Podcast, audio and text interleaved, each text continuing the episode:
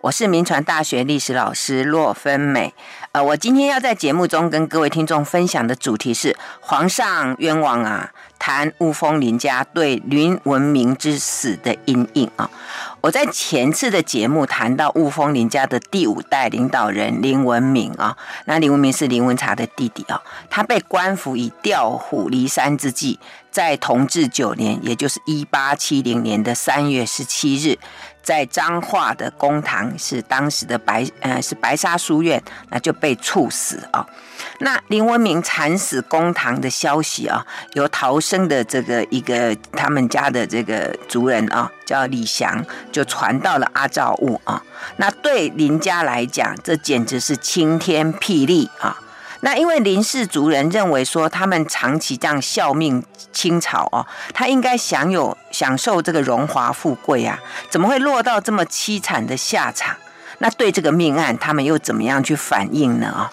那林家的反应，据各家的记载是说，他们的反应非常的激烈，马上就想要起兵去攻城来报复哦。眼看着一场这个官绅的正面冲突战就即将要爆发，但是后来受到劝阻，然后就停止了。那到底是谁劝阻的？有一些不同的说法，有的说是来自于林家内部啊，像说是林定国呃林殿国的儿子啊，这是林文明的堂弟林文凤。那当时他正卧病在床啊。那另外一种说法是林文茶跟林文明的妈妈林代氏啊。那另外一种说法是说，可能是来自外部的一个不知名的宋姓官员。还有一种说法是说，一个林家退休的账房啊。总之就是被这些。些听传说中的人给劝阻了，然后他们就停止了这一次的报复行动。那一向行事风格都非常豪迈的雾峰林家，为什么突然变得这么的谨慎呢？啊，按照这个黄富山教授的研究，他说还好，这个林家没有采取任何的行动，因为据这个民间所传闻呢，说这个官府啊早就设计好了圈套，就等等待这个林家进一步犯更大的错，然后就可以一举把它剪除掉。也就是说，这些官府他准备说。如果这个林家起来报复，他们一旦攻入城啊，这个彰化城，他们呃就会呃蒙上这个，譬如说这个呃叛乱的这个罪，然后这官府就可以大军把他们包围重击，那这样子整个林家就会被他其他的这些族弟攻破，那更严重的这个林家就会蒙上谋叛的罪名，然后被抄产灭族。就永难超生啊！那还好，他们就没有起，没有起来发动这一场报复。那其实这个时期的雾峰林家，他其实也没有那样的豪气的本钱了，因为在。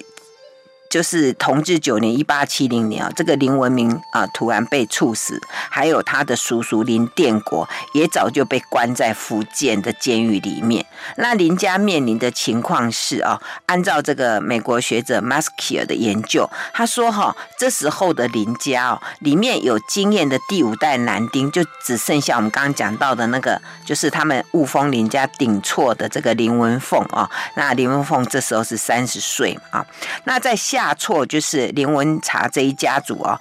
只剩这个就是接下来就是第六代的接班人林文茶的长子林朝栋，他这时候只有十九岁。那林文明的长子林朝宗也只有十七岁，所以整个家族里面大概老弱妇孺的人数哦，比这些强壮的人还要多。那而且都是由这些年轻小伙子开始要来领导家族了哈，所以他们可能不。没有办法像以前那么豪豪，那气魄那么大，就说哎呀，我要直接来诉诸武力。而且家中的老一辈哦，特别是老妇人们，他们的主张都觉得说，那还是小心一点好了哈。这是这时候的雾峰林家。好了，那他们既然决定要放弃武力的报复，那这时候林家在十九岁的林朝栋的领导之下，那他们就必须重新评估，就是说他们现在林家所面临的状况，还有危机的。程度啊，那关于林朝栋这个人，我们下一次再特别来介绍啊。那就这个时期的林家啊，他们最严重的危机就是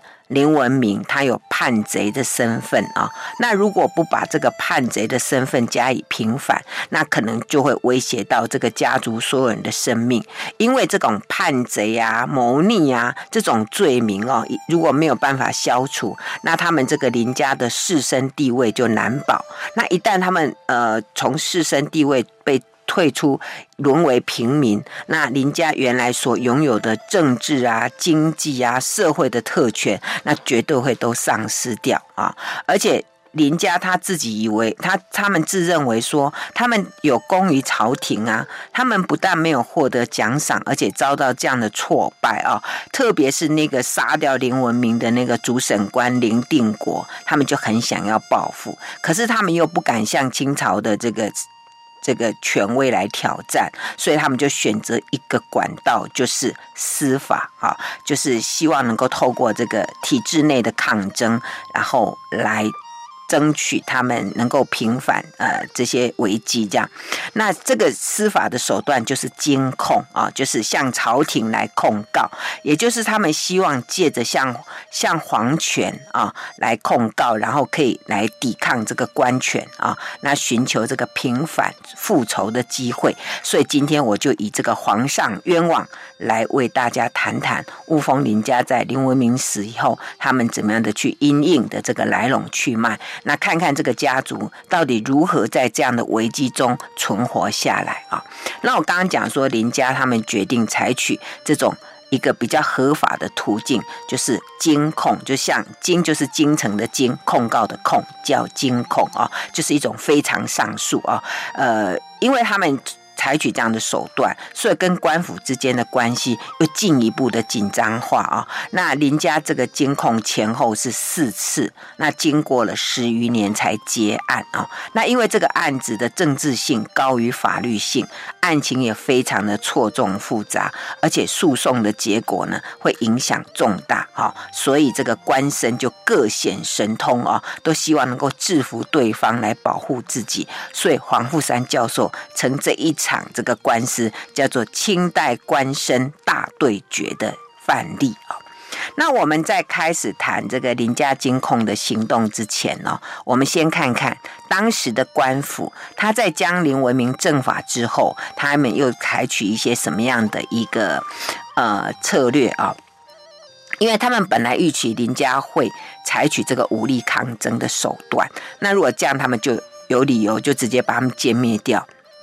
可是问题，林家没有采取这样的行动啊，那没有采取行动，那官府要怎么样来善后呢？啊，那按照这个黄富三教授的研究，他说官府当时就采取了三个行动。第一个呢，就是他们要合法合法化林文明就地正法的这个事情，哈，因为林文明他没有被没有被革职就被就地正法嘛，那这其实是有违背这个清代的律例啊，那所以这些台。这些官员他们必须要把这个事情合法化，然后来禀告省方哦，然后再转奏给这个朝廷这样。那照据这个民间的传闻呢，说这个林定国啊，他在处决林文明之后啊，他们呃这个这个因为林林家没有按照他的的计谋来攻城，所以这个林定国就想，那怎么办呢？啊？要怎么解释啊？哦，那当时哦这些就是林家的。仇人呢、他们因为觉得，哎，这个林定国还愿意帮他们去报仇啊，所以他们就觉得很感念，他们就愿意挺身相助。所以这个林定国就想到一个办法，他就告叫那个原告林应时，就叫他把他自己的身上乱砍几刀啊，那当做这个林文明刀伤的，呃的，就说是林文明去杀他的这样的一个证据。那这个这个林应时当时就自己砍了。几刀就验伤说有十八处啊，所以林定国就以说，哎，这个林文明哦，他杀害原告，所以就引起争斗，结果他自己就被杀死了。他就就用这样的一个一个解释，然后来向省来报告这件事情啊。那我。这个之前呢的分析啊，我我们知道这个林文明他的正法案哦，是一个政治性高于法律性的案件哈。那林文明其实行为再怎么样的越矩，罪还不至于死吧？啊，所以真正导致这个官府采取断然行动的原因呢，是因为这个林家哦，他们的权势已经挑战到这个官权，甚至挑战到清朝统治台湾的皇权啊，所以在这些奏报里面就一直强调说林文明的叛逆性啦，哈，呃，所以当林文明被剪除掉之后啊，这个当时的这个闽浙的这个总督叫。英贵嘛，他还去嘉许林定国说：“哇，你很做得很好，你不动声色，布置得很好，就把这一个海外的巨患啊，就是这个台湾的这个大坏蛋啊，把他给消除掉了哈。所以呢，还说哎要给他嘉奖，所以可见在当时官府心目中，他们的目的就是要把林文明。”要把林林雾峰林家给剪除掉啊，所以你可以看到这个司法程序根本沦为这个装饰政治目的的工具啊，所以这个案件其实就他们。一定要把它自圆其说，其实还真的有点困难哦。那当时官府还采取的第二个步骤，他们虽然想要把这个林家给剪除，可是呢，因为对地方的士绅，他们还是要加以安抚，所以他们第二个手段就是。安抚这个林家的氏族啊，因为本来如果照林文明他是以这个叛逆的罪嫌被就地正法的话，他其实应该是全家就要连坐了哈。可是当时地方官的行动就到此为止，哎，他们还采取恩威并施哦，就是继续安抚林家，因为他们恐怕哦这个行动会造成林氏族人的不安，所以他们就说我们现在只惩办林文明一个人哦，因为他们他的哥哥林文察为国捐躯啊，所以他们。他们家是忠臣的后代啊，哦，所以要对他的家属啊，还有这个族人呐、啊，都要加以保护。那甚至对这个林文明的妻妾子女，也都说要格外施恩，好好安顿哦。所以你可以看到当时的这个地方官员呢、他们是采取恩威并施的策略，一方面严格惩罚林文明，可是一方面又保护林氏的家属啊。可是第三个手段呢，虽然前面这样做，那一方。方面被安抚，可是第三个手段呢？他们又继续来追究这些呃，就是林家的仇敌的这些仇敌。仇人哦，他们来控告林家的这些案件哦，那其中就是有关这个他们控诉林文明还有林殿国的案件啊。那林文明的部分我们之前谈过嘛，那我这边就稍微谈一下林殿国。林殿国就是这个呃林文明林文察他的叔叔啦，哈，就是呃他爸爸林定邦的弟弟林奠国。那这个林殿国的案子哦，事实上呃原来这个。官方哦，他派林定国来台湾查办林家的这个控案，主要的目标就是这个林定国哈，呃。但是呢，哎，这两个音有点像哦，所以等一下听众听的时候，可能要把它分辨一下，一个叫做林定国，一个叫林定国。OK，好，那这个林定国他本来就是要来办这个林定国的案子啊，可是之前我们谈到说，在处理林文明的时候，好像都是林文明的部分呐、啊？为什么？因为按照黄富三教授的研究呢，主要是因为那时候林文明哦，他是林家的代表嘛，所以他就代表林家。家出来抗抵抗这个官府，所以就把所有的注意点就转到林文明的案子。那第二个呢，就是有关这个呃林家的叔叔林殿国的这个送案部分呢、都经过这个当时的彰化县官这个。王文启就把它断绝掉了哈，那奇怪，为什么林奠国的被控告的部分可以顺利断绝？呃，极有可能是因为他的儿子林文凤哦，他向官府屈服，然后用金钱啊、呃、去跟他们贿赂。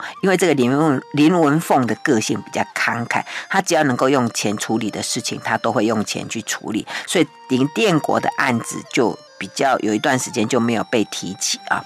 那即使是这样啊，当时的这个闽贵总呃这个闽呃呃闽浙总督哦英贵，他还是认为说，嗯，这个林定国他在办案的时候好像有一点嗯，就是没有完全的处理，诶，他又觉得说这个林定国啊。真平常也不是很好，而且被控告的案件很多，为什么林定国没有去处理他啊？那问题接下来还有一个问题哦，就是说为什么这些人会去控告林定国呢？其实林定国他早在同治三年，就是一八六四年，就是跟着跟着那个林文茶到福建去啦。那如果他在台湾还有什么犯案，他应该不会比林文明多吧？而且实际上哦，官方所公布的资料。呃，这些名人控告林文明的案子还是比林奠国多啊？那为什么这个时候要来处理这个林奠国的案子呢？啊、哦，其实是这样的，因为我刚刚讲说，这个林奠国他跟着林文茶去福建以后，那后来林文茶不就殉死了吗？那殉死之后呢？那这个林奠国他还留在福建，他就去控告那个赖正修等人，说他们侵吞了林文茶所留下来的。的一些响银案嘛，啊，所以但是这个控告没有成功，可是又扯出另外一个案子，因为当时这个左宗棠啊，他们就是在追究说，哎，为什么林文茶会战，会就是打败仗，而且是。死掉，那他们发现说，原来是林文茶的叔叔叔林殿国，他作战不利哦。那这一件事情我之前有提过嘛，说其实他们据他们后代的说法是说，林文茶当时看到情势很危急，就跟林殿国说：“我是国家的大将，我应该为国来捐躯。那叔叔你可以赶快出去啊。”那林林殿国不肯，林文茶还逼他，然后还把他身上的信物。yo 脱下来交给他叔叔，要他叔叔赶快走啊！这是民间的说法。可是不管怎么样，那个左宗棠他们在追究的时候，就觉得这个林殿国辅佐林文茶不利，所以呢，就把他原来带有这个知府的职责，把他革除掉，而且把他下狱啊啊！那其实这事情还是牵扯到之前那个林文茶还有那些林家跟丁曰健之间的恩恩怨怨啦。所以丁曰健早就在关。官方那边告了林殿国很多的状，哈，所以这个林殿国会被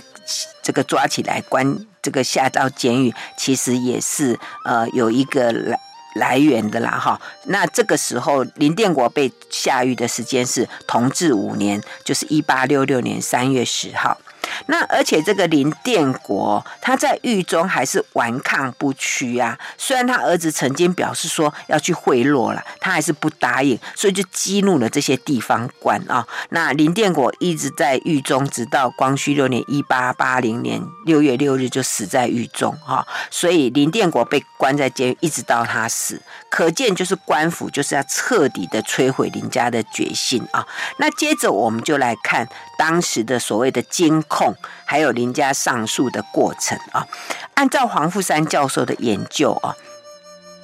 清代为了防地方官他们审案有偏差，造成冤狱啊，所以他就有非常上诉这样的补救办法，也就是上诉或者监控啊。那清代审判的系统大概是这样的区分啊，在地方上就分成五级，第一级是州县厅，第二级是府。跟直隶州厅，第三级是道，第四级是按察，按察使司，那到第五级就最高的是总督跟巡抚，这是在地方的级，那中央就。设这个刑部或者是三法司，所谓三法司就是刑部、督察院、大理寺合称三法司啊。那这由这些单位来重理司法业务，那并且接受非常上诉啊。那按照清朝的这个律例呢，它就是说，如果你原告或者被告对原审的机构的判决不服的人，你就可以向上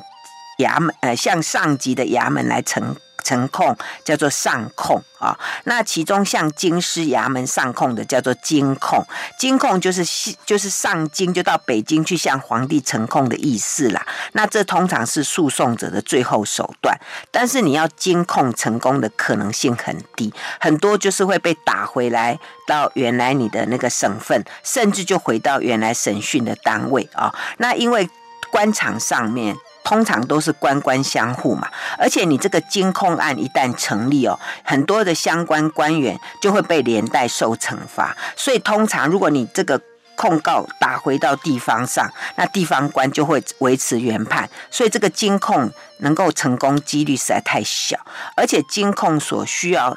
负担的这个风险很高，因为如果你金控失败哦，你就会被乘以诬控罪啊、哦。那第再来呢，就是这个监控耗费很大，因为你要到北京去嘛，旅费啊，还有诉讼期间的诉讼费啊，还有很多可能的漏规哦，都不是一般人能够负担。还有这个监控案哦，经常都是。这个经年累月不能断绝啊，而且按照这个规定啊，原告在结案之前，你要被关、被抓起、关起来，会而且还要拖累亲友，而且你这样长期这样也会失去自由，甚至影响家庭生活。而且呢，清代的这个狱政很差哦，呃，监牢很不卫生。那做监者哦，即使他没有被苛待，也常常很容易染病，甚至死亡。因此呢，一般人非万不得已，不会随便敢轻易的采取这种监控的这个手段。那即使明明知道监控有这么多的困难，但是雾峰林家还是抱着一丝希望向皇上喊冤去。好，我们先谈到这里，休息一下，广告过后再回到 News 九八九八讲堂。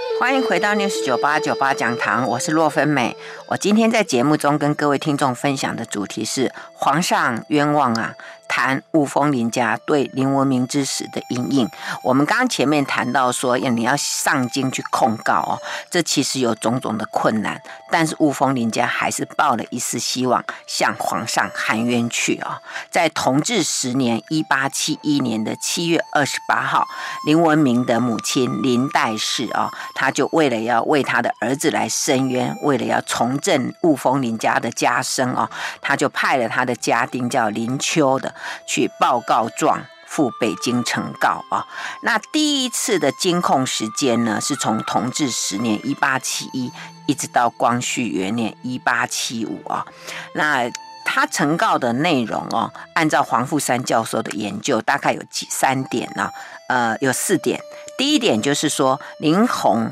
就林家跟洪家的主人来控告他们霸产啊，其实他们是用钱去买的。第二个就是说，那个林定国啊，他勒索未成，谋害林文明。我们之前谈过嘛，林定国就拿一个是写“文明伏诛”，就是说林文明已经死了这样的海报去勒索他们八千元，就就林文明不答应，结果呢，他就他就去。把他给杀掉，这是他们第二个控告。那第三个呢？他说这个林定国违法处决林文明啊。那第四个就是说，当时的台湾道台黎兆堂，他以谋逆的罪名来谎报林文明正法的事件啊，而且附上两个证据，一个就是我们刚刚讲说林文明还没有被处死，他们就印好那个文明伏诛的海报哦，准备他死就把它贴出来。还有就是他被杀掉的那一天呢，有一个告。是叫副将林文明模反有实据，他附了这两个证据啊，作为地方官预谋杀害林文明的证据啊，那他就根据这些资料，他就恳请督察院，呃，奏奏请他们呢派钦差大臣啊前往查办林文明到底是不是有涉嫌及叛逆啊。那前面说到这个金控有种种困难。可是林家好像有一些已经有准备耶。第一个，我们看到他们在呈控的技巧方面啊，林家提出控告的时间是在林文明死后的一年呢，他不是当时就提出。那巧的是哦，当时一些涉案的长官都已经离开原来的职务哦，比如说他刚控告那个台湾道台黎兆堂，他已经被调回江西的。然后呢，就是。更高层的那个那个被指指指涉是就是指使者，这个闽浙总督殷贵，他也被调回京了。所以黄富山教授说，因为林家知道说这个金控哦，很多都会送回原来的地方重审嘛。那如果地方官都照旧，你平反的几率根本就很低啊。而且还有一个，他们是用林黛氏，就是林文明的妈妈林黛氏来具名啊。那黄富山教授认为说这是高招，因为清代的司法制度很不健全，那风纪也很差，预政也很差哦。那如果你一旦涉入官司啊，当事人就要承受很苛繁的这个财政负担，还有严酷的肉体跟精神上的凌虐啊。那这个林黛氏，因为她是林文查的妈妈嘛，他儿子是殉国忠臣哦，所以他就他已经有，因为他儿子他有被封为这个命，就是有一些呃职职衔在身上，而且他年纪又大，就可以享受一些特权，而且他们还福报那个林代氏的年龄，哎，他本来就有六十四岁，就给他报说他已经八十八十岁啊，因为照清律的规定，你如果超过八十岁啊，那就可以免受那个考刑，还有讯问，还有。出庭作证，呃，而且即使他败诉，也不会被处死刑啊！而且我们可以看到，这里面是因为我们前面讲说林家的男人已经很少了，所以他们都避免让男人再出出去，避免像林文明这样一出去就被被杀掉这样子啊！所以就是由林代氏来出面，他觉得这也是他们的一个策略。那另外一方面就是在社会关系方面啊，按照这个美国学者 Maskier 的研究，他说中国人最爱利用这种私人的情谊跟衙门打交道。所以林家企图要平反这个案子哦，他们就必须衡量一下，就说他们自己跟敌对的一方在衙门之外的关系怎么样，谁认识谁，谁可以帮他们说话哦，这些都足够决定案子的结果，而且甚至这样的关系哦，会比提出的证据本身更重要。所以为了这样子，这个。林朝栋啊，就是林文茶的儿子哦，林朝栋就留在北京好多年。他因为他想要这样就可以就近照顾林家的利益，而且因为他有从他爸爸林文茶那边得到一些继承一些头衔嘛，所以他就在编部觅得一个小职务哦。那这样子他可以。自由进入官场，呃，为了争取日后可以为林家呃多讲话，而且多去认识一些人，譬如说达官显要啦、重要御史、翰林院学士啦，或者有一些高地得重者啊、然后在那边等候呃分发职务的一些呃，就是福建人或者台湾人，他就去那边跟他们交流啊，就跟他们认识啊，打打通关节啊，哈，而且。这个林代氏哦，还跟这个林文明的次子林朝选一起到福州去结交当地的官员，那好多年都在在住在那边，而且用金钱来打通关节，希望获得引荐。呃，所以在他们家族的资料里面看到说，林代氏他曾经典当，还有出售一些珠宝来付这些费用啊，所以看起来他们是有所准备。但是即使是这样，这第一次的监控还是没有结果。那为什么呢？按照黄富山教授的研究，他说，因为他们整控告的内容，林黛是着重的就是林定国谋害他儿子，那可是官府就把他搞成说是名人来控告林家的案子。好，所以双方呢始终就是各说各话，那都没有办法取得共识，那整个案件就更加的纠缠不清。还有另外一个原因呢、按照这个 Maskier 的研究，他说，因为当时涉案的当事人，因为他不是控告这个黎兆堂吗？那黎兆堂在调离台湾之后，刚提到说他要被调到江西，可是呢，他当时是在当时的最红的那个沈葆桢的推荐下，就把他推。荐到那个呃担任这个直隶总督李鸿章那个地方去负责税收，那跟李鸿章在一起了，其实你就很难办他。那另外一个当事者就是这个林定国，他也在沈葆桢的推荐下，在台湾府城任职。所以当这些当事人都有这么强有力的靠山，其实你就很难去动他啊。这是所以第一次监控根本就没有办法有结果。所以到光绪二年一八七六年年末啊。这个林代氏又遣了李祥哦，那到北京督察院提出第二次的监控。那这一次林代氏呢，他特别强调说他们在。福建这边要伸冤无望啦，所以他希望能够跟这个林定国对峙，那他觉得这样案情才能水落石出啊。那这一回合的监控哦，按照黄富三教授的研究说，其实对林家是比较有利的耶，因为当时的这个福州官员呢，他们刚好。就是借着这个林定国，因为当刚刚不讲说林定国在沈葆桢推荐下到台湾府城来任职，他就是负责做那个修筑炮台等等的这些事情，结果说有侵吞的罪名，就被福州官员把他给革职掉。好，所以他们就劝林代氏说，要不要来和解？哈，呃。因为这个福州官员的考量是说，因为当初涉入这个林文明政法的这个官员层次很高，甚至包括到英贵嘛，哈。那如果说林代事的这个监控案如果成立，那等于这个官府的威信就会扫地呀，所以叫他和解，可是却被这个林代事断然拒绝啊。那林代事的断然拒绝和解啊，大大的触犯了这个官纪，所以官府就进一步呢，要再联合这些。原来林家的受害者要他们来继续来控告林家这样子，然后展开了另外一波官民夹击的攻势啊，也就是说那些呃就是控告这个林家的那些呃就是林家的族弟啊，他们也跑去监控了，也跑到京师，所以就变成两两个呃两造都都采取这个非常上诉啊，那还有事实上呢，因为我刚刚讲说那个监控很多案子就会退回到。原来的地方嘛，那各省对这个朝廷交办的这个监控案都是敷衍了事的，很少要给他平反啊。所以这个林代事他也知道事情会是这样，所以他就带经常就带着他的媳妇，就是这个林文明的老婆，然后跑到福州府去。喊叫申冤啦，他就说赶快帮我处理啦，赶快啦，哈，他就不断的去闹，结果呢，当时这些官府就很头痛，但是就官府之间就那边互踢皮球，踢来踢去，踢来踢去，所以这一次的监控案又不了了之。好，我们先谈到这里，休息一下，马上回来。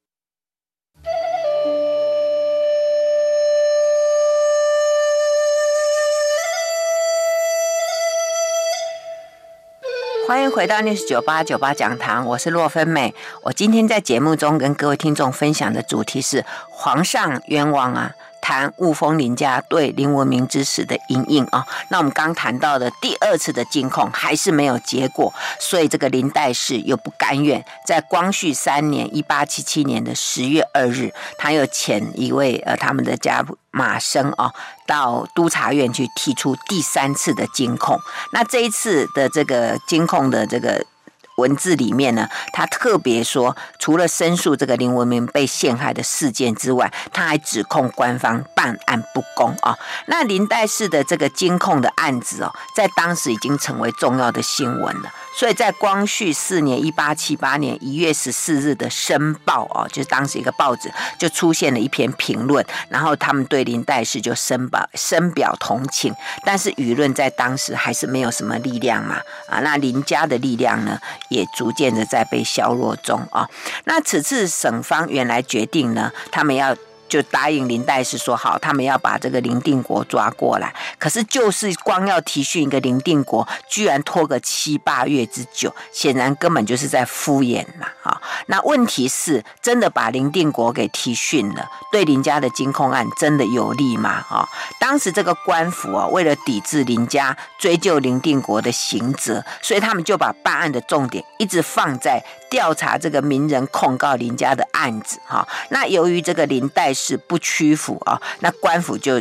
不惜再扩大案情，他就说好，你不屈服，他就继续调查林家被控的这个霸产案，他们想要就追查出呃林家的田产，要他们归还哈，而且还要开始抓林氏的族人，进一步来钳制林家，而且。对林家最不利的是，当时哦，从清朝廷到地方官员，他们都逐渐取得一个共识，就是他们要制裁林家，哈，所以看来这个林家的想要借监控来反制定地方官来平反这个希望，逐渐破灭了，哈。那到了光绪五年（一八七九），这个案子已经纠缠八年了，还是没有结案，所以在。呃，光绪五年（一八七九年）的五月二十六日，呃，他们就提出了第四次的监控。那这第四次的这个控诉哦，是由这个雾峰林家的呃，我们一直讲的这个林林代氏哦，就是林文明、林文昌，他们是属于下错哦。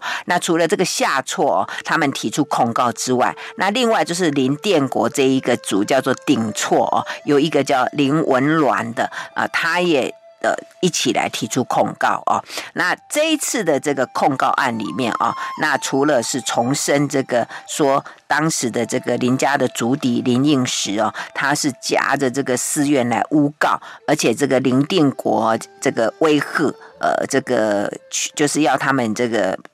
呃。就是要来要他们屈服，结果他们都不同意，就就是这样子来谋害林文明，而且还控告说这个福建省的这些审讯哦，就是真的都很不公平啊。那另外我刚才提到顶错的这个就是林文鸾啊，那这个林文鸾是谁哦？这个倒是可以研究一下，因为在。他是说他是林殿国的儿子啊，是林文凤的弟弟。可是其实查一下哈，林殿国三个儿子，一个叫文凤，一个叫文典，一个叫文钦，没有文鸾呢。而且在日后结案的时候哦，他们说，哎，这个人海外未归啦，都没有再出现，所以有可能是因为林家他们为了防止他们家的男人在遇害，所以就用一个假名去称控哈。那这个这个林文鸾他的。陈控文里面呢，他就一直说他的爸爸林殿国，还有他的哥哥林文凤啊，都曾经在同治年间协助平定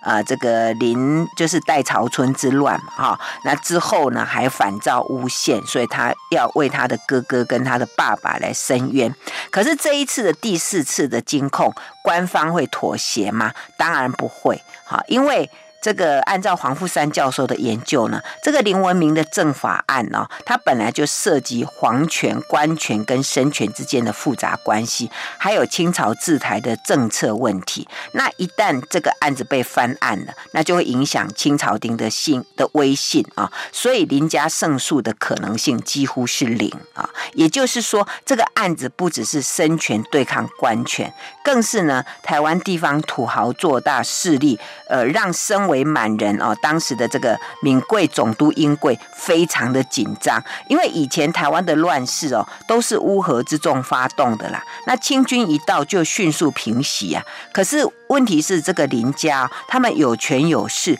而且还拥有这个良将跟兵勇。那一旦他们据地抗清哦，那清朝就觉得太危险了啊。所以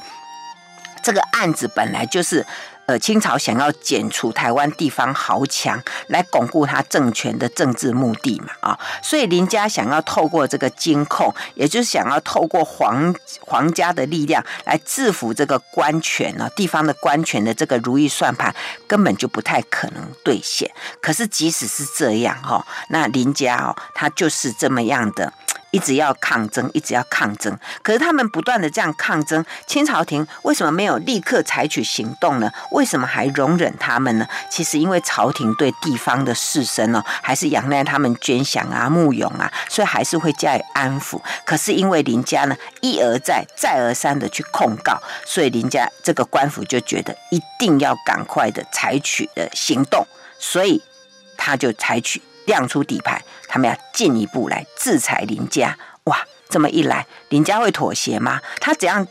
采取最后的决策呢？呃，怎么样来制裁林家呢？就是在光绪六年（一八八零年的十月），清朝廷就下令要捉拿林文凤等的林姓族人。哇，这一招哈、让林家给吓到了。因为我们刚刚前面讲说，林家他们非常的保护他们家的这些男性哦，就不让任何一个男性涉案。那现在还要来下令要来抓他们家这个仅存的几个男这个有力量的男性啊，这个林文凤呢，听到就赶紧逃到。其他就是外地去了啊。那林家的金控主导者呢，林林代氏啊，其实这时候年纪也大了，他七十四岁，不过在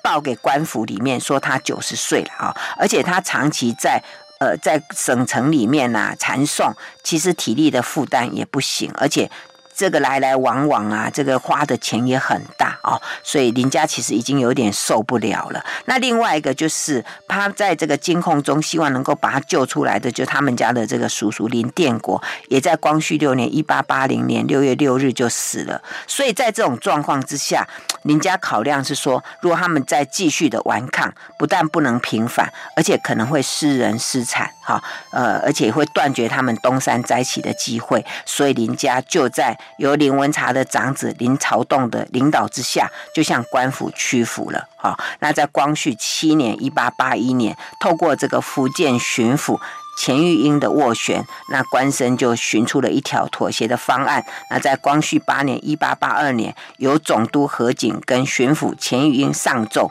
就结束了长达十余年的林家四次的金控。那这一次的官绅案件哦，总是在这种呃含糊笼统的情况之下，用政治手段解决了。那林家感觉上有一点委屈。但是呢，清朝呢，他总算呢，呃，维持了他在台湾的这个统治的这个权威。那在这个过程里面，还好林家没有因此呢，就是就是失失去了他们的田产，也没有因此呢，就是呃失去